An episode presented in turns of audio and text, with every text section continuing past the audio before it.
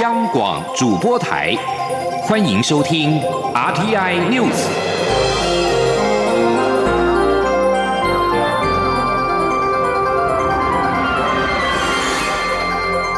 听众朋友您好，欢迎收听这节央广主播台提供给您的 RTI News，我是张顺祥。蔡英文总统十六号任命国安会咨询委员肖美琴出任我国驻美代表。总统府发言人丁允恭今天表示，肖美琴在台湾的对外关系以及外交事务相关工作有长期贡献，深获外交圈的肯定跟信赖。这项任命也获得美国政府迅速同意。蔡总统希望借重肖美琴的丰富经验跟能力，持续的深化台美关系。请听央广记者欧阳梦平的报道。蔡英文总统在十六号正式任命国家安全会议咨询委员肖美琴出任驻美代表，成为我国首位女性驻美代表。总统府发言人丁允恭十七号表示，肖美琴过去长期致力于台湾对外关系及外交事务相关工作，并担任过四届立法委员，在外交及国防委员会有十年以上的专业问政经验。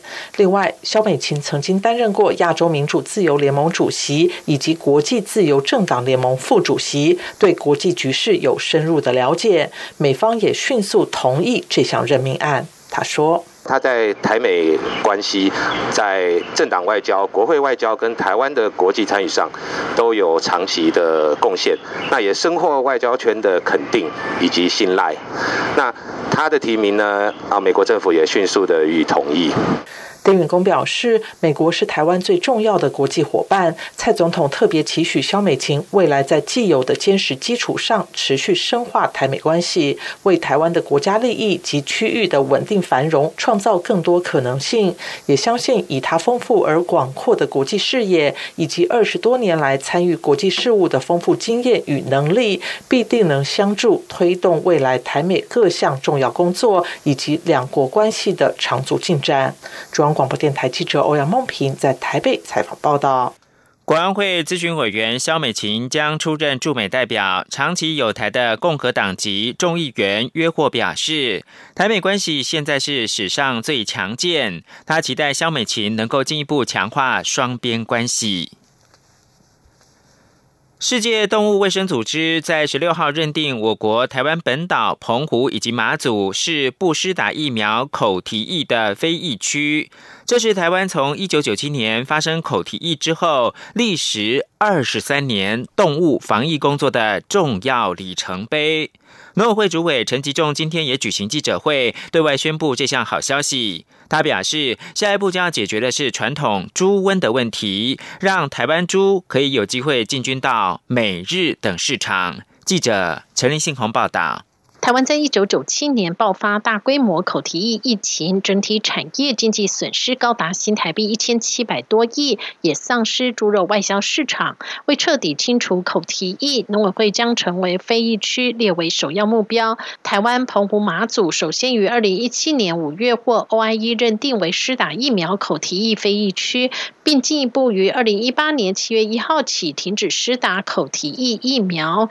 经过一年密集把关及监测，都检出及发现口蹄疫案例，随即于二零一九年九月向 OIE 递交申请不施打疫苗口蹄疫非疫区问卷。我国向世界动物卫生组织 OIE 申请台湾、澎湖以及马祖成为不施打疫苗口蹄疫非疫区申请案，原定于今年五月召开的第八十八届年会中进行认定。由于受到俗称武汉肺炎的 COVID-19 疫情影响，会议延期至明年举行。重要议题则以通讯投票方式进行。台湾在向 OIE 积极争取后，终获得同意纳入特别采认程序中，由各会员投票表决。OIE 也于六月十六号通知我国，认定台澎马为不施打疫苗的口蹄疫非疫区，并公布于 OIE 网页即时生效。认定证书则于明年年会时颁发。农委会主委陈吉仲十七号在宣布这项好消息时表示，台湾历时二十三年努力，终于扑灭口蹄疫疫情，下一步将解决传统猪瘟的问题，让台湾猪可有机会进军美日等市场。陈吉仲说。我们短期会是针对新加坡、香港、澳门等这一些不管生鲜或是加工猪肉的可以输出。至于美国，包括日本等这些国家，等我们把传统的典型猪瘟解决之后，我们也认为我们有机会再来输出到这个日本跟美国。未来我们不认为我们只是把口蹄疫成为会议区就满足，我们未来要建立台湾成为没有重要的传染疾病的家园，包括非洲猪瘟要锁住，包括口蹄要成为会议区，后面还有传统的典型猪瘟要拿掉。陈吉仲也表示，台湾接下来要提高所有养猪产业的竞争力，包括提高育成率，让屠宰分析市场更先进，降低所有成本，以应应贸易自由化，并进一步提升所有台湾猪肉的品质，确保粮食和食品安全，把畜牧业负面的空污、水污和环境污染改成正面的绿能发电。中央广播电台记者陈琳信鸿报道。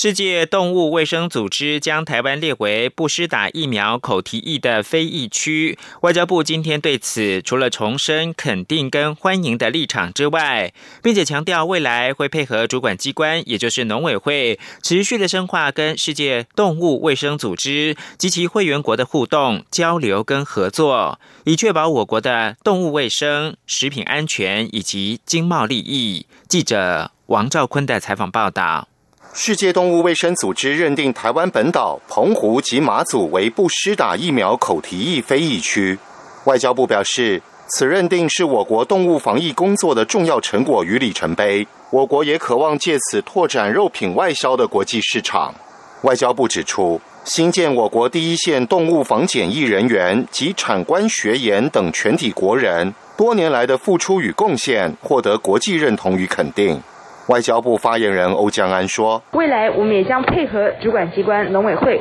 会持续的来深化跟世界动物卫生组织以及它的会员国的一个互动交流跟合作，以确保我国的一个动物卫生、食品安全跟经贸的利益。”外交部表示，世界动物卫生组织总部设在法国巴黎，目前共有一百八十二个会员国。今年因为受到武汉肺炎疫情影响。原定五月在巴黎召开的第八十八届年会被迫延期到明年举行，但表决采认包含我国不施打疫苗口蹄疫非疫区认定等重要议案，则改以通讯投票方式进行。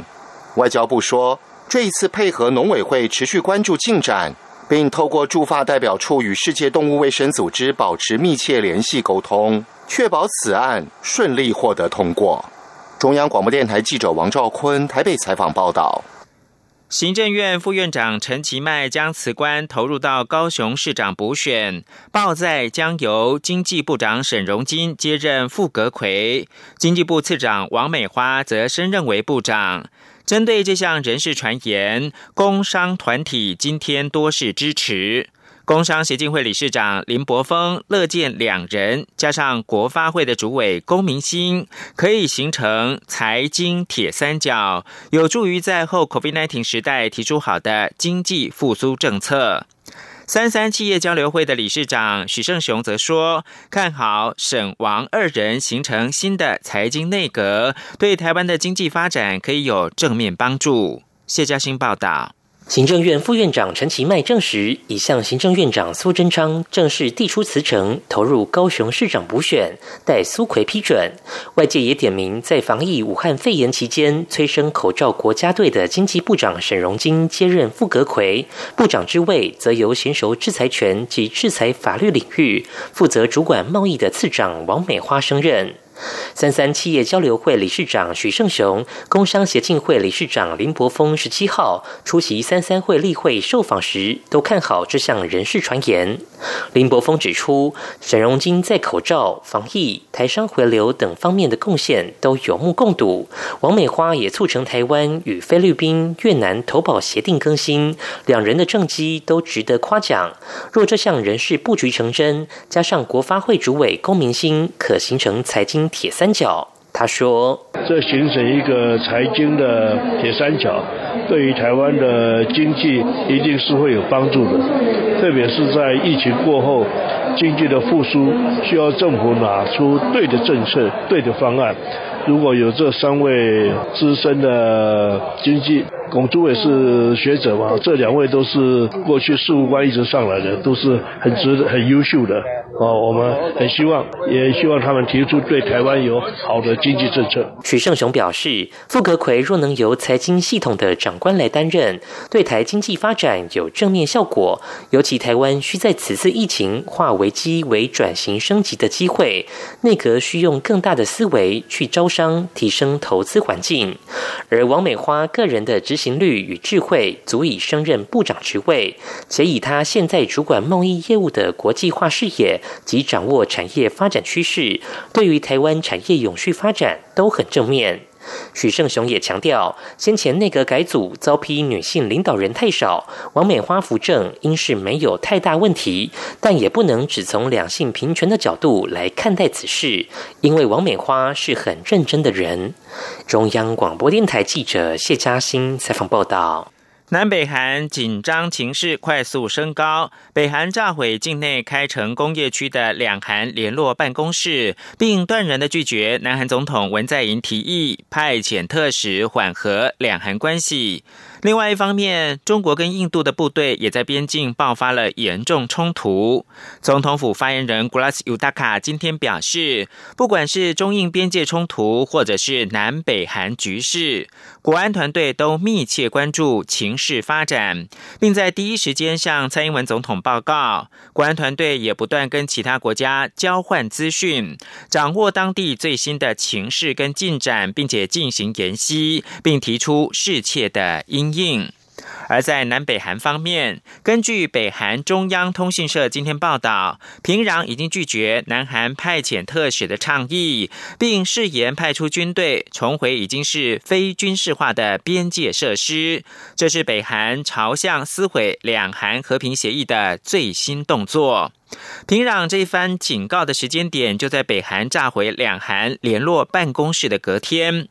北韩人民军总参谋部发言人表示，将动员军队前往边界附近的金刚山和开城工业区。发言人说，过去在非军事区的警哨将恢复，同时脱北者经常空飘文宣的西海边界附近的火炮部队也会增强，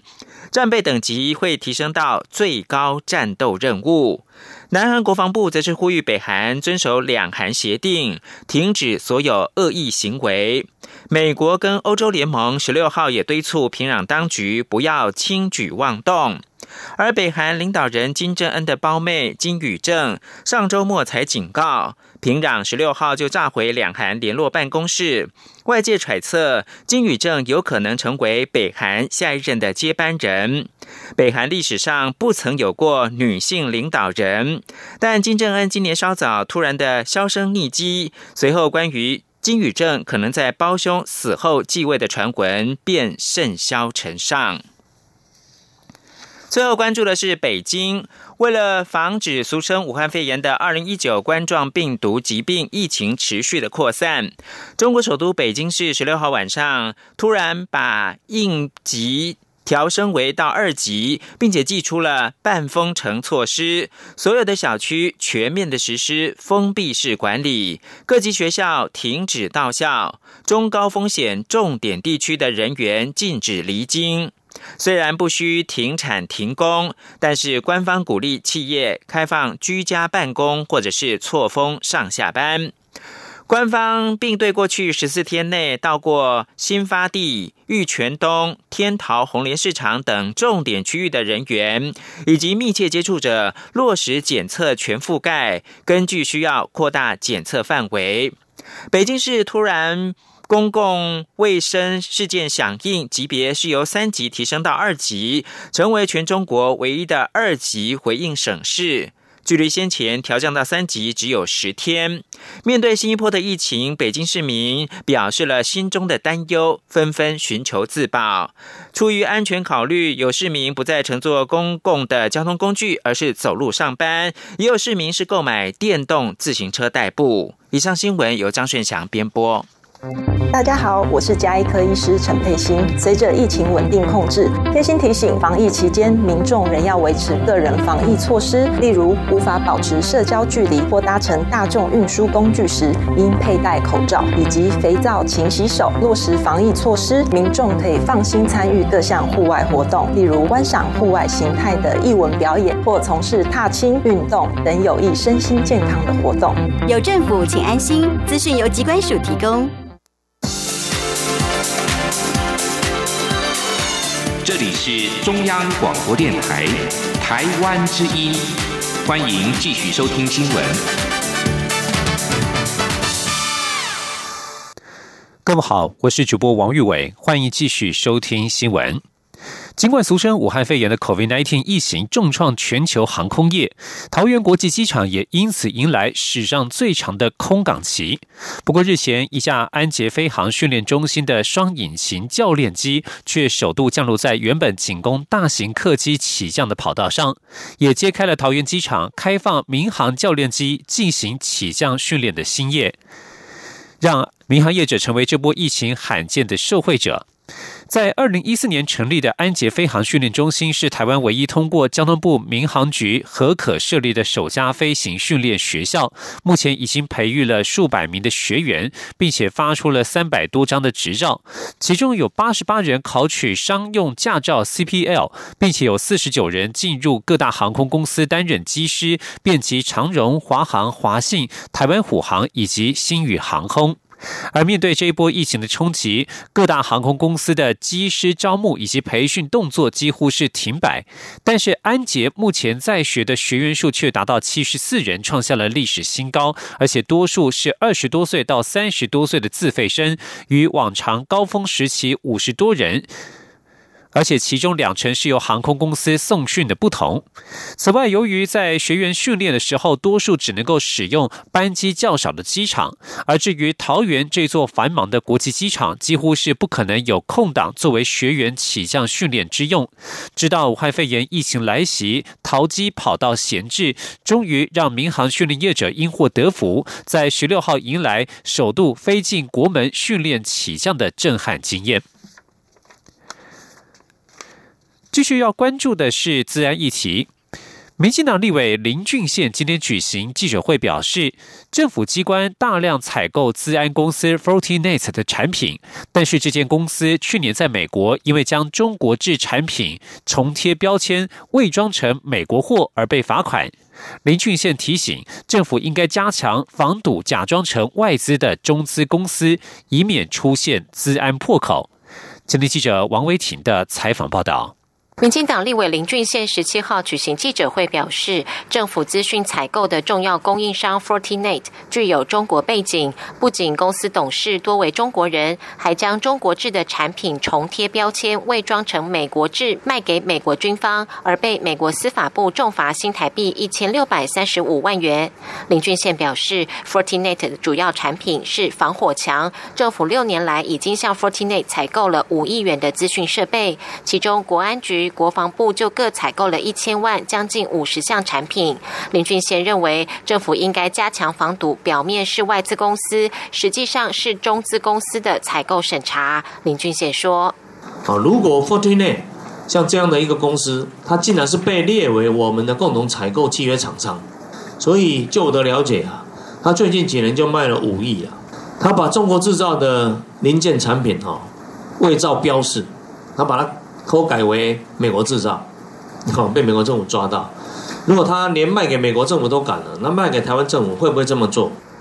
对此，行政院资通安全处长简宏伟表示，政府上架的共同供应契约规定，不允许资安产品贴牌，且排除中国制软体。若是开放性资源，也需要经过检测。政府单位采购时，应该选择经过检测的产品。简宏伟说，资安处持续清查政府部门使用的资安产品，若有机关使用危害资安产品时，未达汰换年限者，规定不得与公务环境接壤；已达汰换年限者，更换。如果是更敏感的业务，就算没有到汰换年限，也不可以接上该产品。简宏伟表示，政府一方面防堵，一方面也扶持国内资安产业，希望以政府当场域，让国产资安产品更好。中央广播电台记者王威婷采访报道。关心民众的用药安全，感冒药成分芬士比瑞在国外传出严重心脏不良的反应。卫生福利部食品药物管理署今天宣布撤销十二张该成分药品的许可证，全台药品即日起紧急回收下架。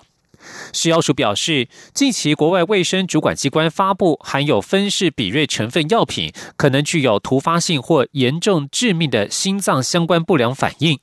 食药署为了确保民众用药安全，搜集了国内外资料，重新评估其临床效益及风险，并且提出。药品安全评估咨询小组讨论，虽然截至目前为止，国内并没有接获使用该成分药品发生严重心脏相关不良反应的通报案件，但是考量该成分药品的适应症为鼻咽炎、喉炎、支气管炎，我国有其他更安全的药品可供替代，因此自即日起废止含有芬士比瑞成分药品的许可证，药商、药局及医疗机构自公告日起应立即停止输入、制造。批发、陈列、调剂、零售药品品许可证持有商也应于一个月之内收回市售品项。关心罕见的疾病，脊髓性肌肉萎缩症是相当罕见的遗传疾病，一旦罹病会慢慢失去运动功能，甚至连吞咽和呼吸都有障碍。目前临床只能靠支持性疗法以延缓运动功能的退化。对此，医师就提醒，可以透过产前筛检以及留意新生儿发展历程，及早掌握前兆。前天记者肖兆平的采访报道。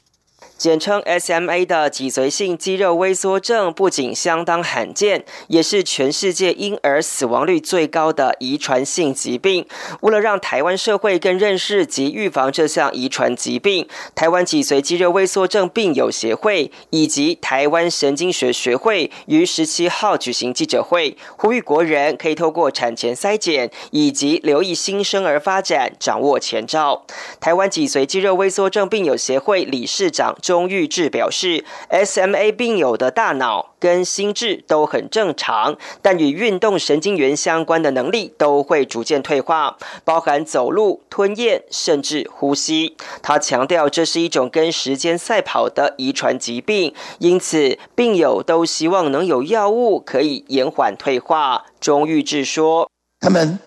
已经有的功能，可能会随着运动功能的退化。”他失去了他行走的能力，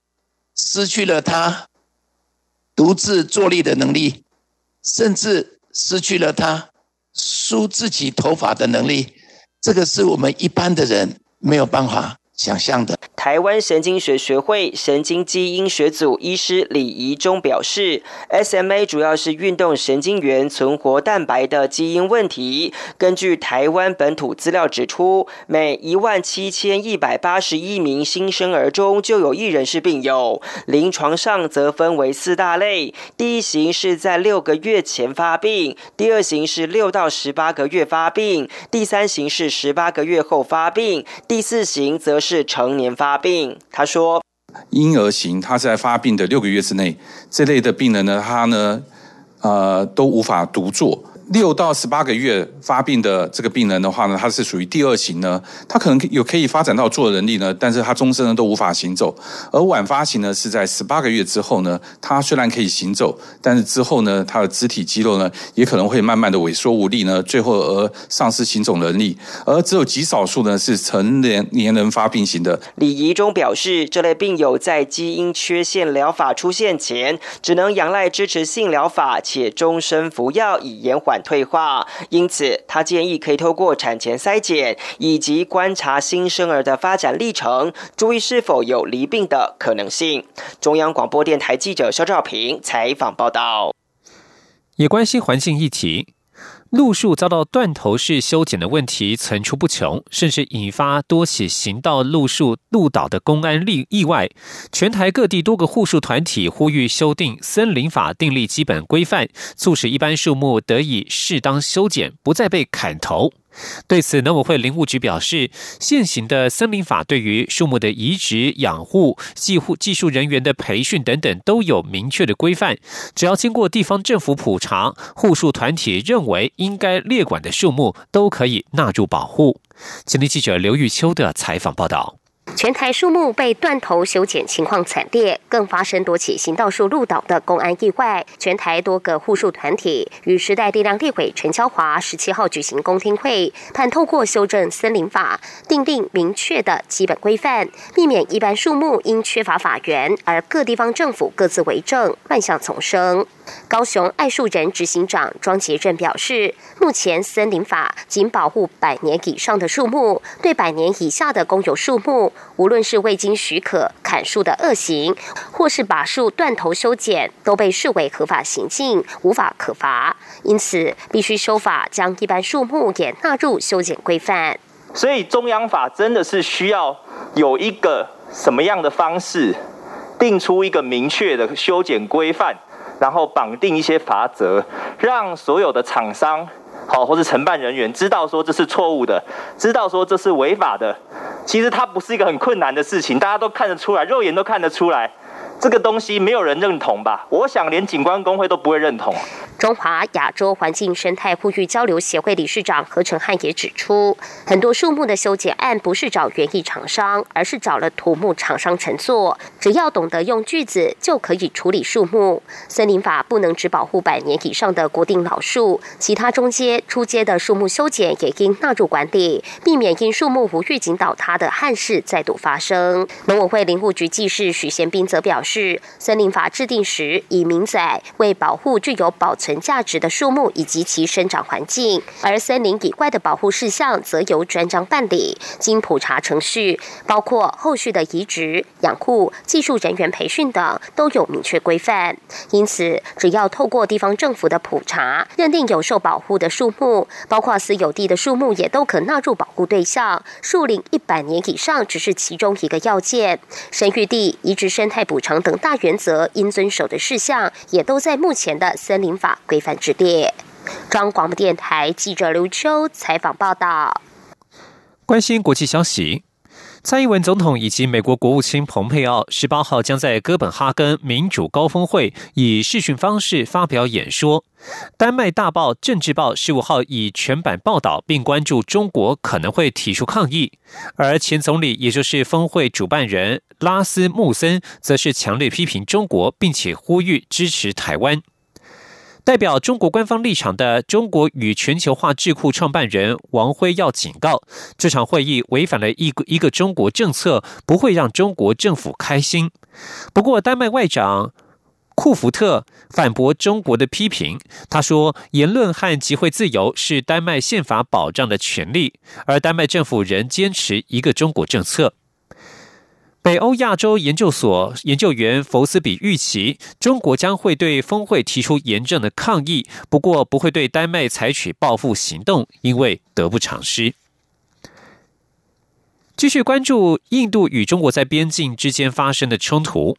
印度与中国部队十五号晚间在拉达克发生了暴力冲突。印度陆军十六号晚间表示，又有十七名军人死亡，死亡总数达到二十人。印度外交部也发表声明，谴责中国试图改变现状，导致这一起冲突。印度外交部发言人斯里瓦斯塔瓦发表声明表示。双方在这一次的冲突都有伤亡。如果中国遵守两国为降低紧张情势而达成的协议，原本可以避免这种情况。印度部队多年来已经有多次因为对实际控制线的认知不同，而在边境发生暴力冲突事件，包括双方五月初在拉达克和袭金的斗殴事件，进而引发双方部队在拉达克的对峙至今。美国政府十六号表示，希望印度和中国能够和平解决边界冲突。美国总统川川普在上个月曾经表示，他准备调停印度和中国，但是并未详细说明会提出何种方案。继续关注国际疫情，美国多数州在重启经济活动之际，有六个州的武汉肺炎 （COVID-19） 确诊病例在十六号创下新高，这是连续第二周出现这样的情况。亚利桑那州、佛罗里达州、奥克拉荷马州、奥勒冈州以及德州新增确诊病例数持续攀升。内华达州单日新增确诊人数十六号也打破五月二十三号的纪录，创下新高。住院人数持续增长或处于历史高点。目前，美国许多州的卫生部门官员将确诊人数飙升的情况归因于五月底重启商业活动以及阵亡将士纪念日的集会。另外，成千上万的人走上街头示威，抗议种族歧视及警察暴行，也可能导致确诊人数进一步增加。以上新闻由王玉伟编辑播报，这里是中央广播电台台湾之音。